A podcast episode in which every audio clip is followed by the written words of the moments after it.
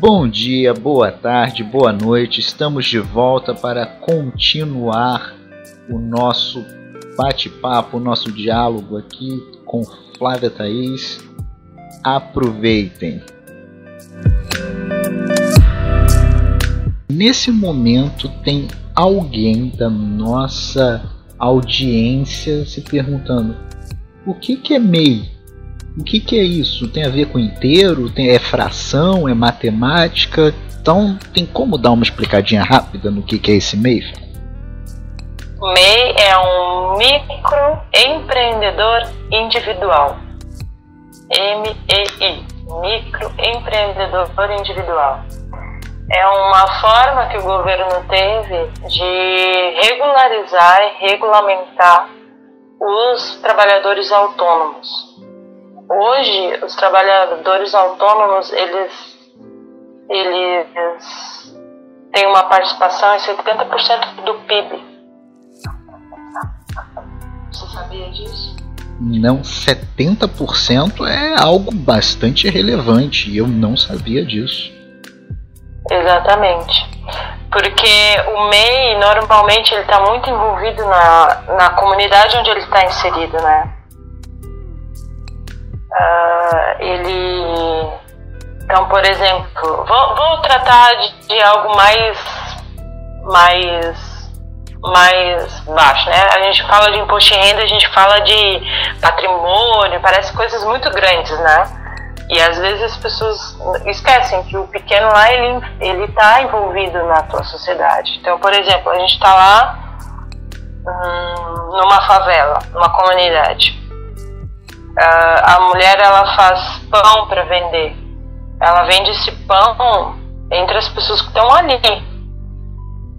E à medida que ela estiver regulamentada, outras pessoas também vão estar regulamentadas.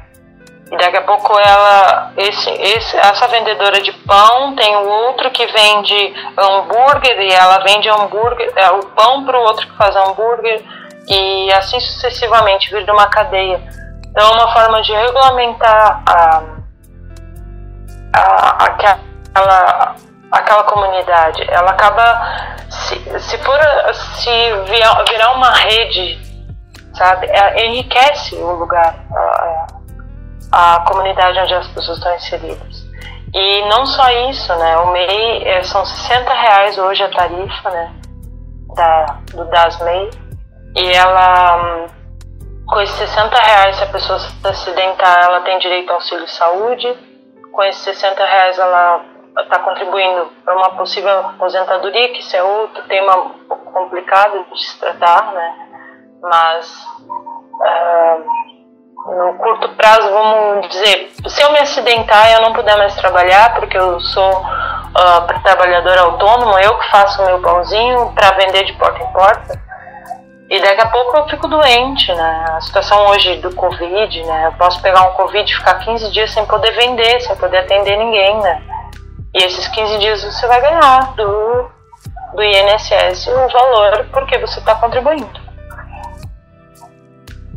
Olha, pelo que vejo, então, o MEI é um assunto bem denso, bem interessante, então já deixo aqui o compromisso gravado, compromisso público e também, se nossa querida audiência quiser, claro, da senhorita voltar aqui outras vezes. Já estou falando outras, né? Porque vai ter mais de uma. Outras vezes para falarmos sobre MEI e outras cocetas mais. Tá? Para a gente não se desviar novamente do imposto de renda. Vamos nos desviar de novo, isso é fato. Mas. Provavelmente sim. Mas vamos lá, na declaração. Fui lá no site do imposto de renda, baixei, fui no site do imposto de renda, não fui no site do carinha que mora logo ali.com, né? Porque isso pode dar problema. Baixei a o, o programa, instalei no meu computador ou no meu celular, anyway. E tem lá, estou fazendo a minha declaração, tem as opções de declaração completa e declaração simplificada. Qual é a diferença entre elas? E há alguma vantagem, alguma de uma sobre outra? A, a, então, a simplificada, ela automaticamente, ela já te tem um desconto padrão de 20% dos rendimentos tributáveis. Automático. Uh, eu, como profissional, eu aconselho todos os meus clientes a informar tudo para a Receita. Por quê? Como a nossa primeira pergunta foi, o que, que é a declaração? É um, uh, ele, ele é um imposto sobre a renda para acompanhar a evolução do patrimônio. Então, por mais que, se você botar, se para você hoje é mais vantagem declarar simplificada, e você informar todas as situações para o governo, você informou uh, a escola do filho, uh, informou os dependentes, informou todas as suas receitas, a, tudo que você tem em renda fixa, poupança, mas a coisa não vai fazer diferença, né? Porque para ti ainda vale mais a pena fazer o simplificado. Uh, a, mesmo que você fizer ela completa, você pode manter ela no simplificado se ela tiver uma restituição maior do que a completa. E o governo não vai ver isso como um crime. E quando você informa tudo, ele vai dizer ali para ti: na completa você vai restituir 400 reais e na, na simplificada você vai restituir 600. Vou na simplificada e tá, tá tranquilo. Eu aconselho sempre a informar tudo, deixa sempre todas as informações, uh, até por uma questão de realmente da Receita ter todo o respaldo de fiscalizar outros serviços, né? Então, eu vou informar o meu dentista, vou informar a escola do meu filho, vou informar uh, o banco, né? Por que, que um banco também não pode sonegar imposto? Né? Então, quando eu informo tudo, eu vou poder dar um maior respaldo para a Receita também estar tá fiscalizando os outros serviços. Interessante isso, é, essa, essa opção, né? A pessoa não fica amarrada no ah, você clicou simplificado, você tem que você tem que usar simplificada para todo sempre, ruar, ruar, ruar, ruar. Não, tem. Não, não, você tem a opção, tá ali, ele vai mostrar. Sempre o, o programa da Receita ele vai mostrar qual é a melhor opção, né? ou uma ou outra. Ele vai mostrar quanto que de restituição vai aparecer para toda a declaração. E aí você opta pela que for melhor para ti na, em restituir mesmo, né? Certo. Falando sobre ainda dentro das opções do, do, do imposto de renda do programa em si, teve alguma mudança do ano passado para esse ano? E se teve, você pode falar delas, por favor?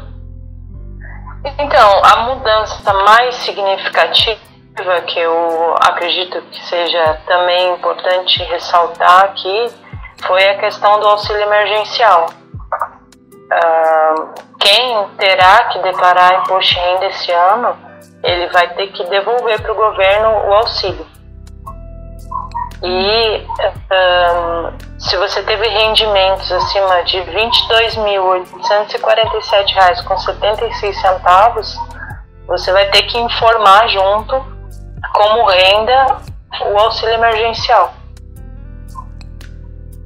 Algo como a pessoa trabalhou no ano passado durante, por exemplo, cinco meses e recebeu depois quatro meses de auxílio emergencial. Então nas, uhum. na receita dele vai entrar tanto o salário quanto o auxílio. Quanto o auxílio. E se você recebeu acima de 28 mil, você vai ter que devolver integralmente o auxílio se você receber. Isso tem um certo risco de dar nó na cabeça das pessoas. Um certo risco de dar nó, principalmente que eu, na minha, como é o, o, o público que eu mais atendo, principalmente para os MEIs, né? Porque o auxílio foi distribuído para todo profissional autônomo, né? Para quem não tinha uh, registro na carteira, né? Carteira de trabalho. Entendi. A gente já até tocou em MEI aqui, falamos, agora você está falando em MEI de novo, que é algo importante. Né? A pessoa, como MEI, como pequena empresa, ela, até já tocamos isso, mas para consolidar, ela, MEI, pequena empresa, tem que declarar imposto de renda? Se ela tiver um rendimento acima dos 28 mil, sim. Mas aí é, uma, é um cálculo, até como você já sugeriu, da gente falar mais sobre isso, assim, eu vou fazer um demonstrativo, não sei se vai ficar muito claro, tá? Então, por exemplo, o MEI, ele é um, ele não é, a, a renda dele não é só sobre a nota, né? A nota fiscal porque às vezes não emite nota e tal, tem um cliente que não exige, aí a pessoa acaba não sabendo de jeito como faz, acaba melhor não fazer. Mas, tipo, mesmo que ele movimentou lá na conta dele, né, um valor de 2 mil, 3 mil, de uma pintura, né, sei lá, qualquer serviço que a pessoa faz. Então, o que, que acontece? O MEI ele tem a receita, a receita bruta do MEI. Vamos dizer que seja 29 mil. 29.900. Uh, aí a despesa. O que, que, são as despesas do MEI? É a internet da pessoa, a sala que ela aluga, o material, talvez a gasolina do carro, a, o restaurante que ele tem que pagar quando não está em casa para trabalhar. Então sobrou um rendimento lá depois dessas despesas. Esse rendimento é o lucro da empresa, MEI.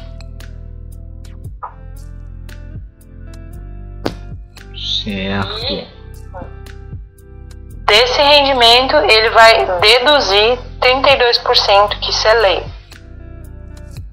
Dessa dedução dos 32%, o, o saldo será o a ficha de declaração de imposto de renda do proprietário do bem. É, realmente é um pouco mais complexo do que fazer uma conta de soma e subtração. Vamos precisar de ti aqui em outros momentos. Sim, eu imaginei. Mas eu, eu, eu tentei ser mais resumida, né? Porque o assunto é bem complexo. Mas assim, se o rendimento da pessoa física, deduzindo, deduzindo as despesas que ela teve. Aí, deduzindo os 32% da ficha de isento, que é a isenção, né? Aí sobrou lá 28.559 para pessoa física, esse valor é o é o valor que ela vai ter que declarar, ela pessoa física. Então, no MEI, ele não faz declaração de imposto de renda como uma pessoa jurídica comum ou como uma pessoa física. Ele faz no MEI a declaração de faturamento, quanto que ela faturou no ano. E aí, depois, para a pessoa física, tem que fazer as deduções. Certo, e então mais uma vez, re, re, re, reiteradíssimo convite para tu voltar aqui para conversarmos mais sobre, sobre esses processos do MEI. Mas digamos assim, a pessoa não é MEI, tá? mas ela trabalha, trabalha informalmente, sei lá fazendo o que, não entendeu, não sabia, não conhece, ainda não ouviu porque nós não lançamos o próximo podcast falando sobre MEI, mas ela trabalha, afinal de contas a pessoa precisa ter meios de se, de, sub, de se sustentar.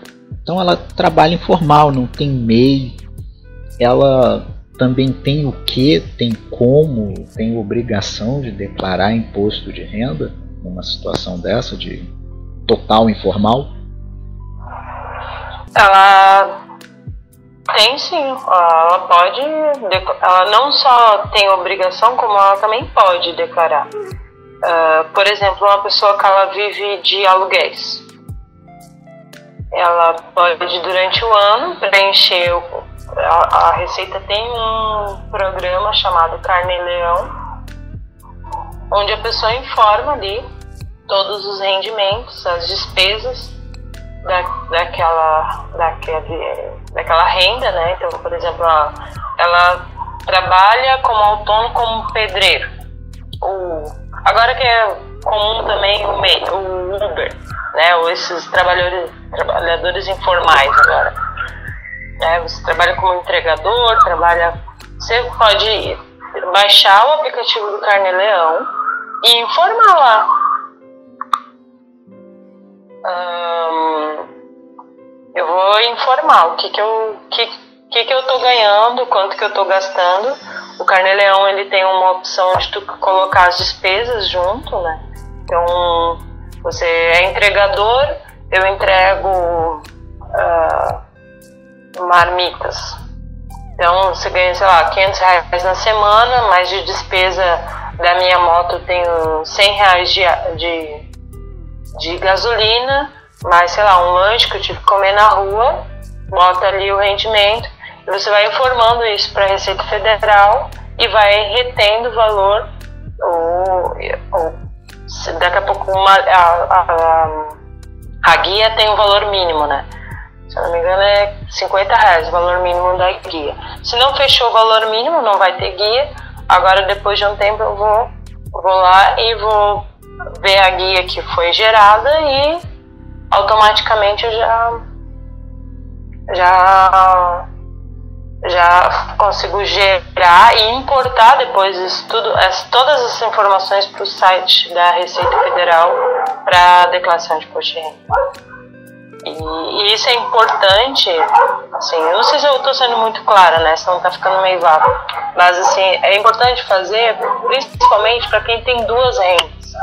Então, por exemplo, eu hoje sou trabalho como assistente financeiro numa empresa, mas presto serviço para alguns autônomos, fora do meu horário de trabalho. Né? Então eu tenho duas rendas, duas formas de renda. Só que uma tem retenção na, direto na fonte, que é da empresa que eu trabalho, e a outra são outros trabalhos. Então, para eu não ter uma carga tributária muito grande no próximo ano para declarar, para pagar para a Receita Federal, eu posso ir retendo isso gradativamente durante o ano fiscal, pelo, através do Carnê-Leão, do meu serviço de autônomo. E acaba que a, ele, ele não fica uma carga tributária muito alta, depois no, no, ano, no ano seguinte você vai ter que pagar em duas parcelas, três parcelas no máximo. E durante o ano fiscal você pode pagar mês a mês. Hum, e, e assim, pelo que eu vejo, isso parece foi um assunto que acabou surgindo aqui no meio da nossa conversa, da questão de carnê-leão, de trabalho autônomo.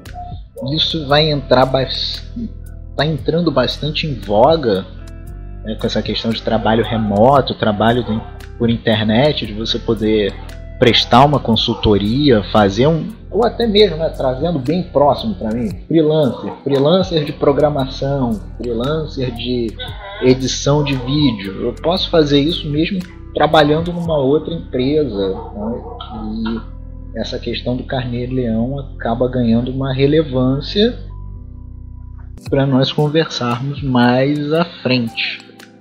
Talvez, será que cabe junto com o MEI?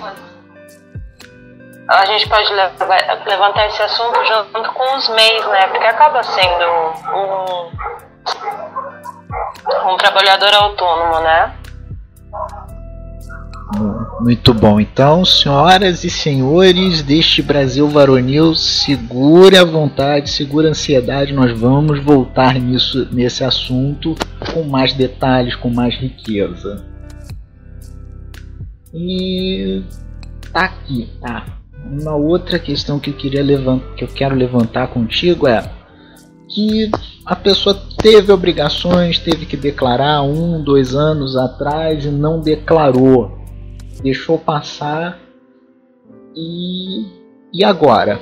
O que que ela você faz uma uma retificação da sua declaração de imposto de renda. Um, se você se houver você teria que pagar algo, você vai pagar a multa. Caso você teria restituição, você vai deduzir o valor da multa da restituição e vai receber a diferença. Mais simples e mais indolor do que eu pensava. E isso vai ser no, no programa desse ano ou eu vou ter que, sei lá, baixar uma versão do ano passado? Não, agora já tem a opção junto no mesmo programa. Acho que já faz dois anos. Eu acredito que faz dois anos, não faz um ano ou dois anos já, que já tem a opção ali de fazer a, a retificação junto, né? Inclusive você esqueceu alguma informação, sabe? Isso acontece muito. Uh, infelizmente há muita desinformação sobre a declaração de de renda. Então, por exemplo, a pessoa trabalhou de fevereiro a dezembro numa empresa, mas em janeiro ela pediu demissão da anterior. Ela esquece de informar a Receita Federal a rescisão dela de janeiro. Que para ela, ela entrou naquela situação de trabalhar na nova empresa, é novo ano e passa despercebida, né? E aí acaba que ela precisa informar, então ela vai ter que fazer aquela a, a retificação. Às vezes, se a empresa é correta e informou tudo a receita, a empresa da, da rescisão, ela vai acabar caindo na malha fina. E aí tem que voltar a informar. Vem a cartinha, né? A famosa cartinha do, da Receita Federal. E aí você faz a, retif a, a retificação das informações. Ok. É, a retificação, né, meio off-topic quase aqui, mas essa retificação, ela tem prazo também ou, ou é... Não, não, ela pode ser feita. Se você viu durante o ano, por exemplo, ah, foi pedir um empréstimo bancário e eles pediram a tua declaração de renda lá em agosto, setembro e tu vai ler a tua declaração, às vezes já passou, já passou o prazo, mas aí você está lá sentado no, no, na fila do banco esperando ser chamado, vai dar uma lida no documento e, lembra que falta, ah, olha, faltou aquela informação, né? E aí você simplesmente pega e refaz a restituição, não precisa, a retificação nem, nem precisa receber a carta da Receita Federal para fazer a retificação. Quando você se deu conta de que algo não estava certo, pode fazer a qualquer momento, inclusive durante o prazo. Durante o prazo, daí você não vai pagar multa nenhuma. Então, por exemplo, tu informou, agora a gente está durante o prazo, né? O prazo vai até 30 de abril. Ah, informei até dia 15 de março, fiz minha declaração, enviei para a Receita, trabalho cumprido. Chegou lá em abril, tu lembrou que. Ah, esqueci esqueci as minhas ações, sabe? Esqueci que eu tinha investimento lá que, tá, que eu deixei em stand-by. Ah, eu vou lá, vou reabrir vou informar. E aí você não paga multa nenhuma, não vai ter encargo nenhum sobre aquilo. Entendi, você falou ações, o sorriso vem automático no rosto. Não dá pra conter. É, é tipo aquela, aquele teste, a marteladinha no, no joelho que a perna mexe. É. Ações. Mas não é o assunto aqui, vamos focar em imposto de renda. Agora então. É, tem uma fala que é atribuída a Benjamin Franklin não posso garantir porque não estava lá, que duas coisas, né? duas coisas são inevitáveis: a morte e os impostos. Então vamos juntar os dois. Infelizmente isso vai acontecer, né? é uma, um evento triste para, para muitas pessoas, mas alguém morreu. Essa precisa ser feita alguma declaração? Como é que funciona isso numa declaração de imposto de renda? Alguém que trabalhou até a metade do ano, por exemplo, e morreu. Os herdeiros precisam declarar, precisam fazer algo? Fale-nos, por favor.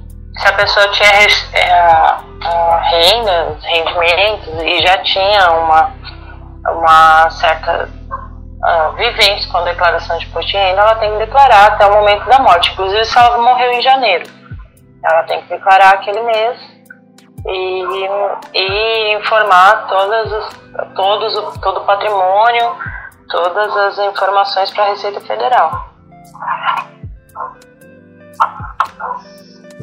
Isso no caso, óbvio, né, os herdeiros né, não vai dar para fazer essa declaração do outro lado. Não, é, fica um pouco impossível, até porque eu não gostaria de me comunicar com alguém morto.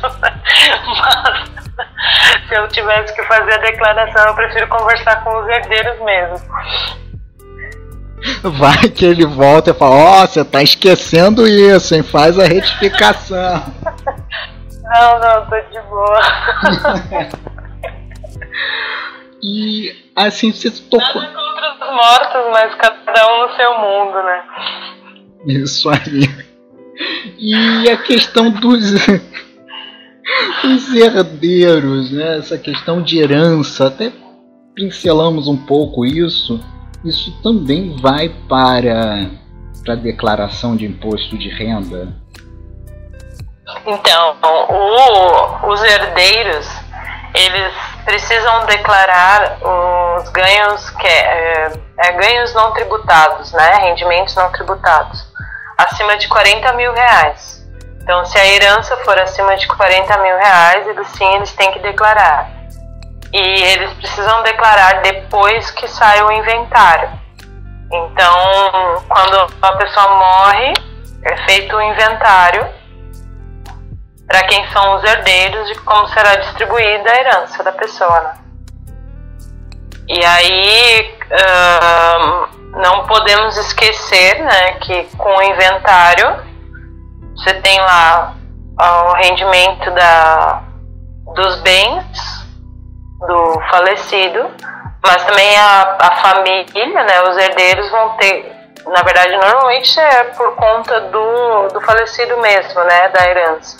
Então, por exemplo, a herança é de 500 mil, mas aí o advogado vai ter que ser pago um advogado, vai ter que ser pago talvez um engenheiro para fazer a avaliação dos imóveis, vai ter que ser feito contratado um contador para fazer a, a, todos esses profissionais vão na dedução também e daí não pode esquecer de informar os profissionais porque às vezes é 40 mil a, a divisão dos bens mas cada um dos herdeiros teve que pagar 5 mil para os profissionais que fizeram o inventário, né?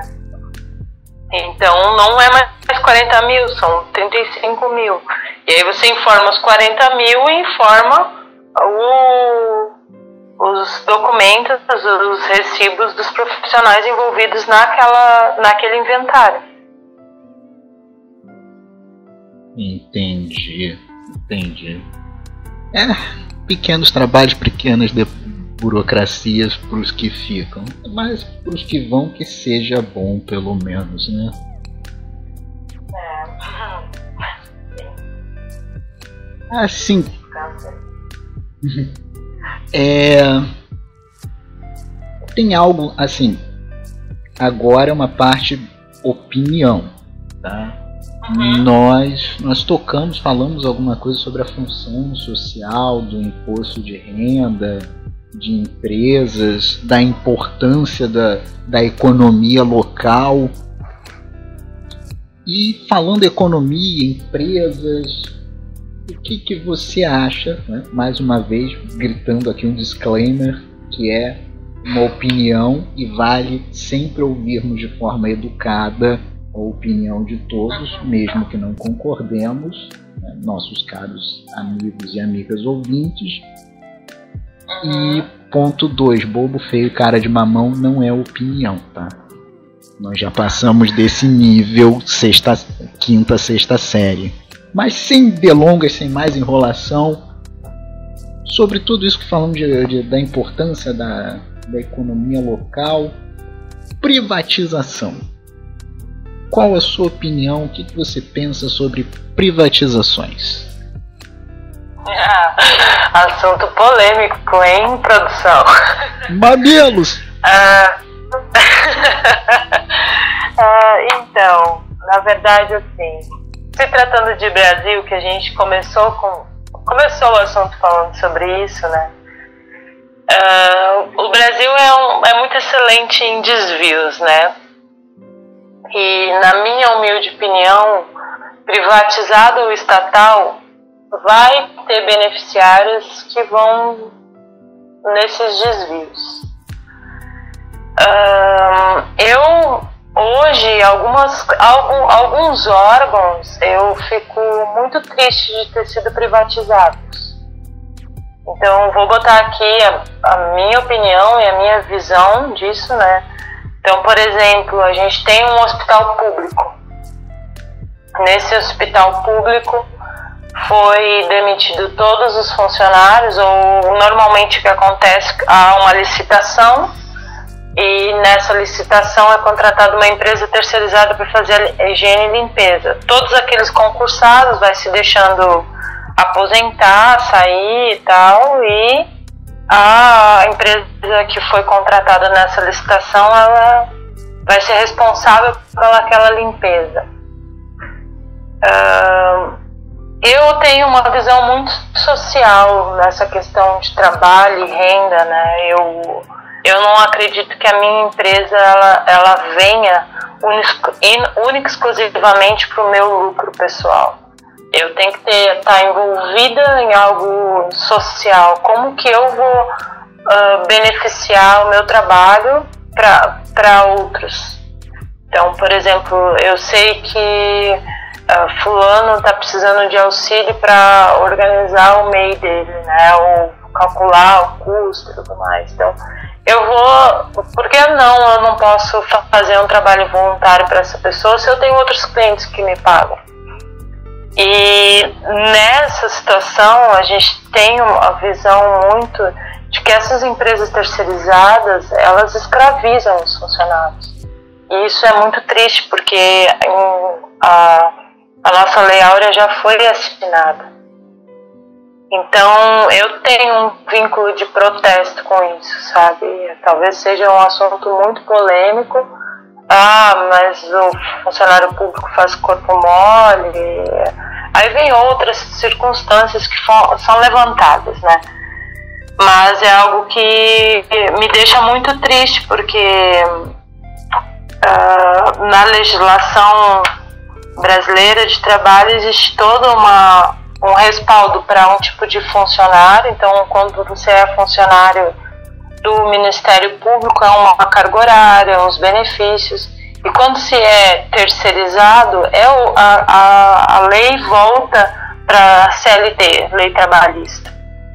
E a gente sabe que muitas empresas escravizam, né? principalmente empresas uh, que dominam o mercado, né? que monopolizam o mercado essa é uma situação que eu vejo das privatizações, né? Então acaba que não é que todo o hospital é privatizado, é apenas uma área dele está sendo distribuída para outra pessoa.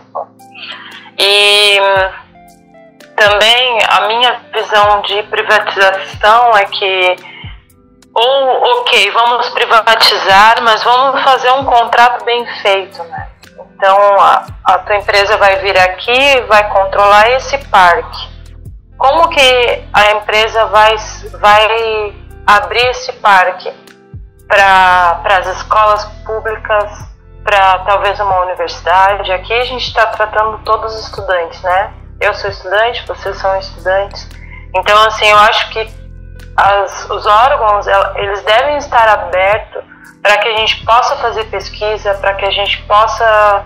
Um, está aprimorando o nosso conhecimento e também agregando o nosso conhecimento para aquele para aquela situação. Então, por exemplo, os parques que foram privatizados há pouco tempo no Rio Grande do Sul, né, os canyons todos.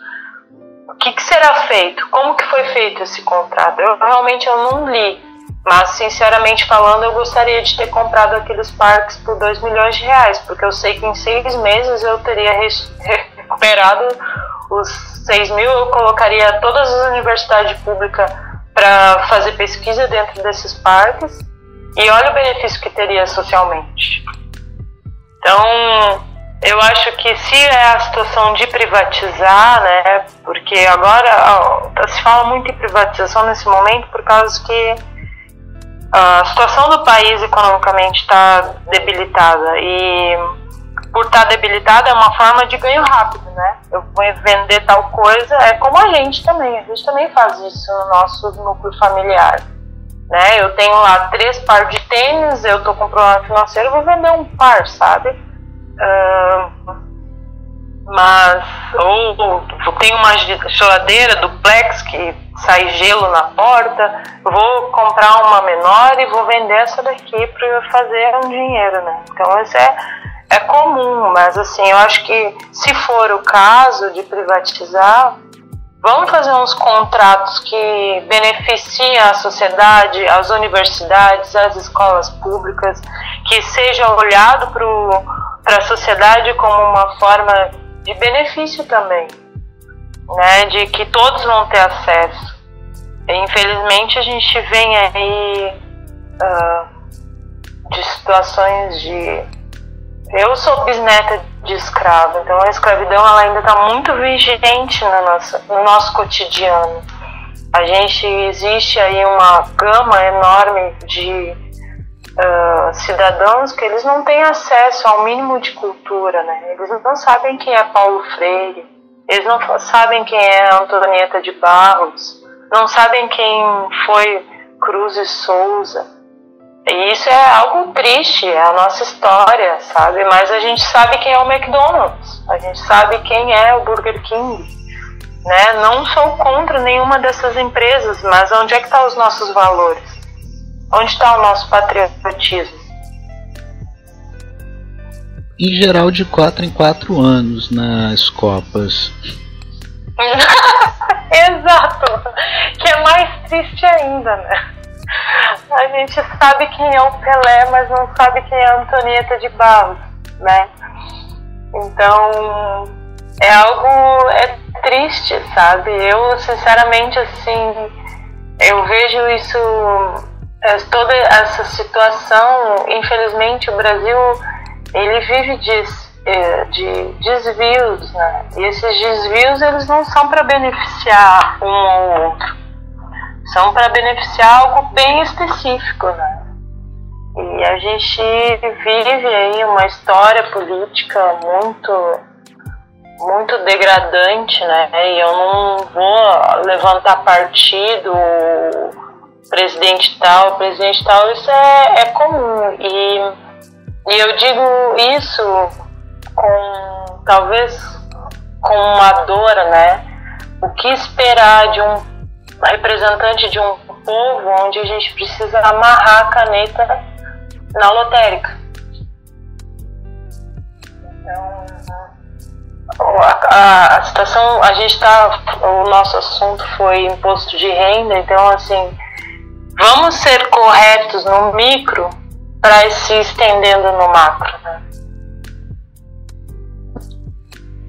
Essa foi aquela mensagem final digna do desenho do He-Man, que te faz pensar e que entrega a idade, porque eu assisti He-Man, então cheirinho de anos 90 surge aqui, mas com uma mensagem boa né, com uma mensagem útil, com uma mensagem sábia. E também, então, já que você está falando, Flávia, por favor, as tuas considerações, tua palavra final, que tipo de trabalho que você desenvolve, teus contatos. O espaço é mais do que seu. Eu vou ficar duplamente calado. então eu tenho uma página no Instagram uh, que se chama Flávia Thaís Finanças, Financas. Uh, lá eu posto informações sobre diversos assuntos. Agora o momento é o post de renda. A partir de amanhã o assunto volta a ser o Dia Internacional da Mulher e como as mulheres têm se envolvido né, nessa parte de empreendedorismo. Algo que me deixa muito contente e muito muito esperançosa é que 70% das mulheres que empreendem no Brasil, elas não empreendem apenas para o lucro próprio, mas para um benefício social. E eu acho que é, essa seria a reviravolta do nosso país. Se todos nós empreendêssemos, não digo só de empreendimento, de lucro de empresa, mas como que eu vou empreender o meu tempo para um, uma atividade social? Então a gente conversa ali sobre diversos assuntos, sobre uh, economia solidária, sobre consumo consciente. A gente conversa com profissionais da saúde também, como que essa relação com o dinheiro está ligada a outras circunstâncias, né? Então eu, eu brinco que a relação com o dinheiro está ligada a contentamento. Então, se você trabalha em algo que é frustrante, que você vê sonegação, que você vê algo que você não concorda, mas você está ali porque você precisa trabalhar, precisa ganhar o seu ganha-pão, você acaba compensando em outras situações financeiras. Né? Uh, tenho também, para quem quiser tirar dúvidas, tem o meu e-mail, é Flávia Michel, M-I-C-H-L, financas.gmail.com e também o meu contato no WhatsApp. É 51998192392. Estou sempre aberta a novos clientes, sempre aberta a tirar dúvidas, sem, um, sem apenas um cunho financeiro, mas também eu quero que toda a sociedade saiba como gerir sua renda, como gerir os seus impostos, como lidar com seus impostos de forma digna, de forma excelente, né? De vendo, eu ouvi o seu último podcast sobre a história do imposto de renda, então assim, dai a César o que é de César e dai a Deus o que é de Deus. E aos impostos a gente vai atribuir ao leão, que é, é pertence a ele mas se a gente puder fazer algo pela nossa sociedade, pela minha rua, nós vamos fazer pela nossa sociedade, pela nossa rua. Tá ótimo. Então, Flávia, muito obrigado pelo seu tempo, pelas suas informações e obrigado a todos vocês que estão no, no trabalho, no trânsito, deitado debaixo da cama, anyway, em qualquer lugar, em qualquer momento, nos ouvindo agora. Nos vemos no próximo podcast. Tchau. Tchau, tchau.